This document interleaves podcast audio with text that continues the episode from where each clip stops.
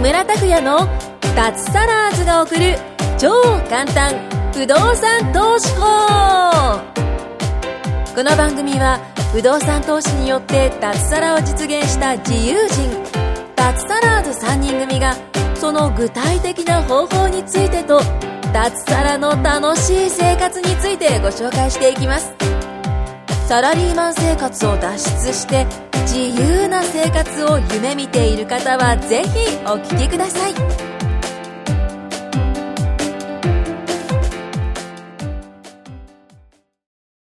はい、どうも、木村です。お願いします。はいよろしくお願いしますはい今回も脱サラーズの藤本さんと久保田さん、はと、不動産女子の舞子さんはい。とですね、不動産の話をしていきたいと思います。はははい。はい。い。えい。もう、なんか、私すごい、あの、ずっと、ポッドキャストええええをこうやってやらせていただいてるんですけどー、も、えもう、なんかもう、ちょっとすごい気になったんで、はいもう、この、ちょっとこうき、本題に入っちゃっても、ー、えー、はいおい先生。本当ですかえ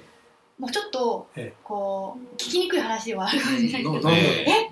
不動産投資って、まあ、今日のテーマでもあるんですけどええ、どれくらい儲かるもんなんですかああ。もおう、ちょっとここは、はずっと皆さんとやってたんですけどもあー、まあ、もう半年ぐらい経つと思うんですけどうん、実実際にどのくらいうん、儲かってるのかってはいはいはい。聞いたことないのえでー、そうでしたっけそうですうんなんか持ってるっていうのはねいくつ持ってるよとかあったけど、じゃあ実際にこのくらいっていう大体の金額って、うんなんかやらしい話になっちゃうからあんまりえー、ズワッと聞けなかったんですけど、はいはいはい多分聞いてる方も気になってるんじゃないかなとか、はいあとはまああ、さあのそういう不動産やってらっしゃる方って大体このぐらいのうんねえ儲けがあるよとか、はいはいはいはい。やっぱ聞きにくいところなんですが、うん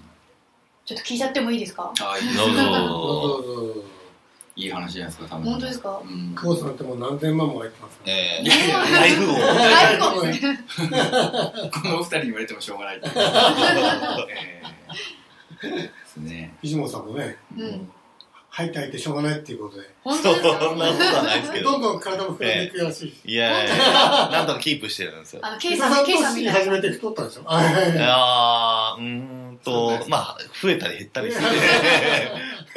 特にあの、ケイさん、よくええゲストで来るケイさんとケイか。さなんだっけ、その。ケンさん。あれケイ、ケントロウさん。 ケンタロウはエンタースは規模大きいですよ。大きいですよねあの方はもう大きいですよね。うもんうあらゆるものが大きいですよね。あらゆるもの大きいい。すね体もでかいし、体大きいですね。受けもでかいし。な大体なんかね、皆さんどんな感じなのかなとあー思います。いろんな方が多分いると思うんですけど。ううんんそうですね。いろんな方いますよ。うんうん。いろんな方いる。どう、どう説明したらいいのかな規模感だから。うんあのね、あでもそういった意味で言うとね、そんなに複雑じゃなくうて、んあ結局買った規模はあるじゃないですか。うんあの、1棟が5000万でも1億でもいいんですけうど、ん。うんトータルの購入金額ってあるじゃないですか。うんうん人によっては4000万だうし、ん。ん ?4 億だったり。うん私は5億だし、うんケンタロウさんは10億ぐらいうんうんうんの。とかね。うんまあ人によってはメガオヤってよく我々の業界で言うんですけど、うんまあリスナーさんはわかわかうんわかんないかな。うんメメガっうて。ん。うん。何でもメガってつくじゃないですか。なんかうメなんだメガバンクとか。うんうんうん食べ物食べ物もなんかメガなんとかメガ盛森りがりああ、メガそうだ。あれと同じように、不動産投資の世界で は、何十億とか持ってる人をメガオヤって言いますね。あーあ、それこそあの、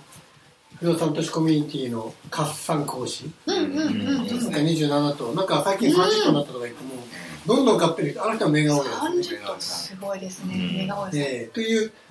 感じで、資産規模があるじゃないですか。うんうん。まあ、大体それに比例して、そうですねこ。れぐらいの割合がうんあの入ってくる。ううんんそして、あと、これぐらいの割合で、ローンとか管理費を出すから、うん。うん。これぐらいの割合で残るっていうのは大体あるんですけどね。うんなるほど。うん。大体、そう入でっすてよくね。るのは、うん入ってくるのは利回りだからね。うん利回りでいいのか。ううんんうん。だから例えば利回り、計算しやすいように、利回り10%だったら、うん10%入ってくるんですよ。うん例えば1億の物件だったら、1000万年間入ってくる。うん。嬉しくないですか嬉しいです そうかそうですよねねちゃんと考えると、うん。あとやっぱり家賃っていうのはまあ月単位だから、1年間経ってからドーンとくんじゃなくうて、ん。毎月、毎月ねそうそうそうそう、だから今の話だったら、年間1000万だから、毎月100弱か90万ぐらいがうん通帳にかかります。うん90万ですそうそようそうそう。毎日がボーナスみたいな毎月毎月ボーナ 毎ス月今、そうそう、そのけです。本当に決まった日そうでに、すしよかねもうね、ん決まった日に入ってくるんで。うんうんうんっていう感じがまず一つ。うんうんうんうんでももうやっぱり、それはもう、キャッシュがあってきたらそれで、それでいいんだけど、うん俺は普通の会社員はローンを組むので、うんまあ、ローンの返済っていうのはしないといけそうなかい。そそうこからそうか返済をそうそう、大体まあ1週間後ぐらいがうん返済の日に決まってるので、うんうん。そっから大引き体落と引さき落とれしされ、一度で引き落とされるんですね。えそれでも残るのはあ結と、構あでもと管理費。あ管理あ費の、管理会社に全部面倒見て、運営してもらってるじゃないですか。それも大体、えー家賃収入の、まあ、4、5%を払うんだね。でも4、5%やってくれって嬉しくないですかうんこっちは何もしないですよ。そうですよねただ入ってくるの待つだけっていうそうそうそうそうう。んもっと払うイメージなかったですかありました私ももっと払うイメージだったんですけど、結構それでやってくれるんで。うんそしたら確かに脱サラできちゃいますよねそうそうそうそう。基本的に自分の給料ももう全然超えてしまうってこそうとそうそう。だから、あのそういったあの、えっと、今言ったローンの返済とか管理費とか、うんいわゆる出費ですよね。あとは、税金っていうのは固定資産でもやっぱいあるんですよ。うんそれはやっぱり国民の義務ですから、払ったりして。これはまあ出る方ですよね。っていうのを引いた後の手残りっていうのが、大体2%とか2.5%とかってなるので、うんはいこれ物件によるんですよ。うんうんうんうん。だから1億の物件だったら年間で200万とか250万とか残るイメージ。おーうん。で、それを5頭持てばかける5っていう。ああそうかそうですよね10頭持てばかける10みたいな。うん結構シンプルです。なるほどなるほどそう思えばいい。ね、そうですねそうですね。うんうんううんうんん。まあもちろんね、物件によっては3%、残るのが3%が3.5%の人もいますよ。うんうん利回りのいいね、うんうん物件を持ってれば。でも利回りってのは逆に言うと、ちょっと駅から遠いとか、うんうんうん古いとかっていうえーのでもちゃんと運営できるものはあるので、うんうんうんそういうのやってるのが実はこの久保田さん。うんうん利回りいいんだよね。あ本当ですかはいどんな感じなんですか物件はどんな感じいやもう築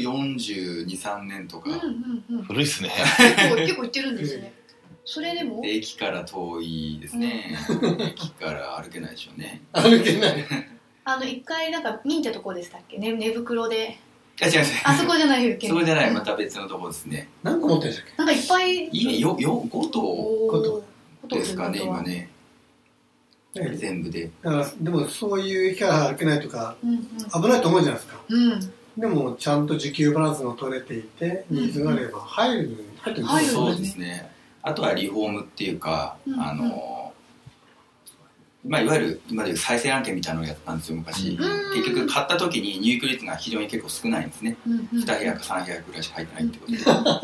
何部屋中えーえっとね15部屋室とかですね15そういうの買う勇気ありますよ。いや私じゃないーちょっと心配になっちゃいますな。ねでしょ、うんでも、そういうのが安いんですよ。お得物件が。逆にそうなんですね逆に。へえでそれをリフォームとか、そうですいねそわゆれる再を生って言うんですけどね。いわゆるその業者さんは自分でこう探して接種支給って言って部材だけ自分で買ってうんで実務的なその取り付けの分だけを業者にお願いすると、うんまあ、そこもまあ一つ高速アートになるんですよねだからそういうのをこうやってコスト抑えてね抑えてうんうんそれでますげえ。すあごいこう埋めてってやってたみたいな感じでもそういうやり方もあるんですそういうやり方もあります。うんただいきなり初心者の方が誰でもできるとは申し上げませんのでうんまあいろいろそういうのもあるという感じですねあー理解してねも経ら、験え積んでいったりとかね、周りにアドバイスしてくれていたえらそうそうそう、やってもいい。やっぱりやっぱりうんうんうん一人では来てんだと思いますうん。うんテナントも面白いじゃないそうそうそうですねそうそうです高橋さんはテナントを持ってるんですよ。おおあそうなんですねはいテナントも利テナ回ンりがトっていうのは要は住住居じゃないですねですよこねうこういう住まいじゃないですね住まいじゃなくてうんうんうんお店お店お店は何を持たれてるお店っていうのは全部おお店なんですよねテナテナンあトもう全部全部全部うんうんうん全部がテナンテナントビルですねでも地方のちっちゃいミニビルですよこういう都会い都やいやいや会都会で言った歌ら舞伎町この、あうみたいなもんみんなみたいそんみなみたいな何のお店が入ってるんですかいやいやいやいやいやちっちゃいスナックみたいな顔本当可愛い本当ですですかねそういうことにしてきましたね。オーナーですって行かないんですか僕ここのオーナーですあーねあ使った時うん誘われて一回行ったことありますけどね行ったことありますお店にお店にその飲みにっていうかでまあ、あんまその言い方あのこう言ったら変ですけどあんまり接触しないように僕は結構してる方ですねうん直接、うんうんううんん、やっぱ店の方は気を使いかな今のあオーナーさんだからでもな直接タッチしないしないもんねそうですねあんまり入居者の方とあんまり直接触れないようにやってたりしててですね、へーその方が円滑に進むと結構思ってるタイプでそうなんです不ね動産屋さん挟んだりとか管理会社挟んだりとかうん結構してあんまり直接は連絡やり取りはしないように正直してますけうどね、ーんまあ、なぜなのかっていうのは興味ある人はまた LINE とかいろいろ教えて時間が多分なくなっちゃうと思いますので、へええそういうそんな感じですねええなるほどですねへえでもなんか意外とそういう簡単な計算でシンプルですよねシンプルであの引き算です引き算ですよだから本当に引かれるものとね、うんっていうのがいろいろちゃんと計算すればそうですそううです、んはいそんな感じですねああそうだったんですねあとわうんうん我々がそうそうこういった話してるのは回し前提なんでうん我々はうんあのやっぱりえはいそんな空室率がねあの2030%うだんですなんてよくそう言った大山さんもいるんですけど、うんうんうん基本的には私たちが退去出たらすぐに埋める、そういう姿勢だしそういう実績やってるんですよね、うんうんうんはいよくなんか家賃保証型とかいろいろありますねうんああそういうのもあったりしますそういうのもあるとなんか誰もやってないです私もやってない合でっすてないですあね、のあやっぱやってる人やってない人って分かれるんですかねうんそうですね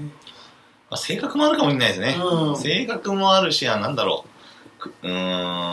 まあああいうサブリースとかつければ、まあ、空室は心配しなくていいんですけど、うんうんやっぱ家賃が相場よりもやっぱ15%とか20%ぐらい安くなっちゃうので、そんな安くなっちゃうんだえねえあのだかーら収入減るんでねまあだからあ安心の取る分収入減るでもいいという人はいいかもしーれうなんいうんうんうん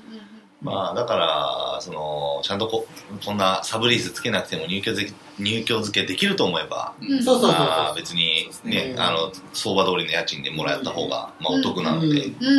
んうんええだから私はつけてないですね、うーんそうなんですねうちつけてたんでう三重の物件がうええいいんですよいいんですようん別に悪くないうん悪くない悪くはないですね。うんはいはい多分ちょっと安心はそれは大事なんでねそうですねうちもう本当にこの前あの物件見に行ったんですけども本当に山のもうなんか電車ここ通ってるのかなすっごいなんかもうえ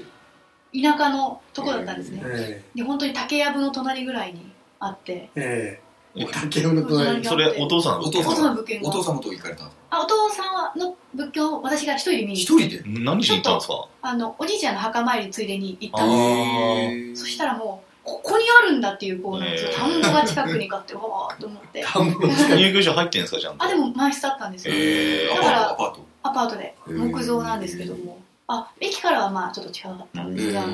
あでもやっぱりこう多分お父さんはその周りがねまだ開拓があれだったんで、ええきっとそういう家賃保証があアパーったトへりーしたんだろうなとか離れてま場所的すにうん離れてるしねうんうんうんそうなんですよだから、まあ、場所とかいろいろね条件によってなんだなって思いましたうんそうですねねうんうんうん確かにでも面白いですねなんかやっぱこう見に行くとえ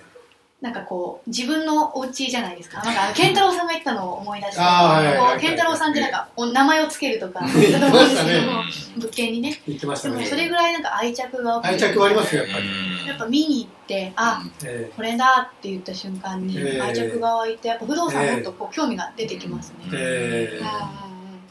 アパート持つとねんうんうんうん本当に愛着出ますようんうんうんうん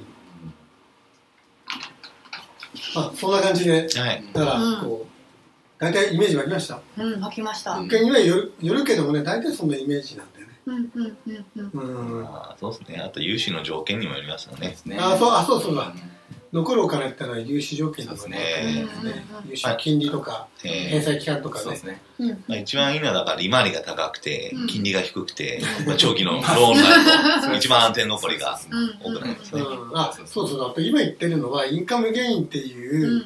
あの普段入ってくるうんあのお金のなんだどれぐらい稼げるかっていうことの質うんのな答えになるんですけど、うんうんもう一つはうんキャピタルゲインもあるからこれ言っとかないとううんんいずれなそれ何かっていうと、んいずれ売る時が来るんでうんうんうんうんねうんあの墓場は持っていけないしあの今まで持っていけないから自分のアパートって、うんうんないつか売るわけですよねでその時に利益が出るものをキャピタルゲインといっうて、んうんうんうん、あの例えば、うん、じゃあさっきの1億の物件、うん例に言うとそうだな例えば15年経って売りましょうと、ね、うん。でその時に、えー残ってるローンが、うん例えばですよ6000万残ってるだとしましょうんうんうんうでも例えば7000万で売ってくれたらうん利益1000万出るじゃないですかうんうんうんこれがキャピタルゲインっていうんですよね、ああなるほどですね。うんでこれは最後にボンと出るものなんで、うんうんうんあの月々のっていうのとはさっきのとちょっと違うんですけど、うんうん。それもいくら儲かるんですかっていう意味で言うとこれも本当は入れないといけませんね。ああそっかそうですよね。うんずっと思ってて最後はまあ手放したりとそかうまあどうにかすると思うんですけど、そうそうそう最後もねプラスで帰ってくれば嬉しいそうでですす。そううでんす。うん買った時は高く売れればそれはいいですけど、うんなかなかそうはなんないんですが、うんうんただあの残ってるローンより高く売れればうんそうですよ利益出ね。るんで、利益出ますもんね。そうそうそうそうそう。ああでもそう考えたら確かにええうんいいかもしれないですよね。なかなかこれ計算するのは難しい将来の未来のことなんでうんうん難しいんですけど、でもね言えることはやっぱり家賃が下がりにくければ高く売れるうんのでね、うんその下がらないので売り値も。だから結局ね、やっぱり、すべてはね、あの、空室が出ても埋まるような物件を買うのが一番いいんですよ。うんそこに行き着くんですよね。なるほどそうですそようね。そうそうそう。でもそういう物件とかはやっぱコミュニティとかはい。このねあの講師の方とかえがいろいろね教えてくださったりえとやかっぱりポイントがあるんでね。ポイントがねはい、そうです。そうですこれからも教えてく ださい、ああ、もちろんです。もちろんです。はい。という感じで、んはい、時間来ましたんで、はい今回はこれぐらいで。はい、ありがとうございました。はいありがとうございました今回も木村拓哉の脱サラーズが送る超簡単不動産投資法をお聞きいただきましてありがとうございました番組紹介文にある LINE アットにご登録いただくと通話や対面での無料面談全国どこでも学べる有料セミナー動画のプレゼントそしてこのポッドキャストの収録に先着で無料でご参加できますぜひ LINE アットにご登録ください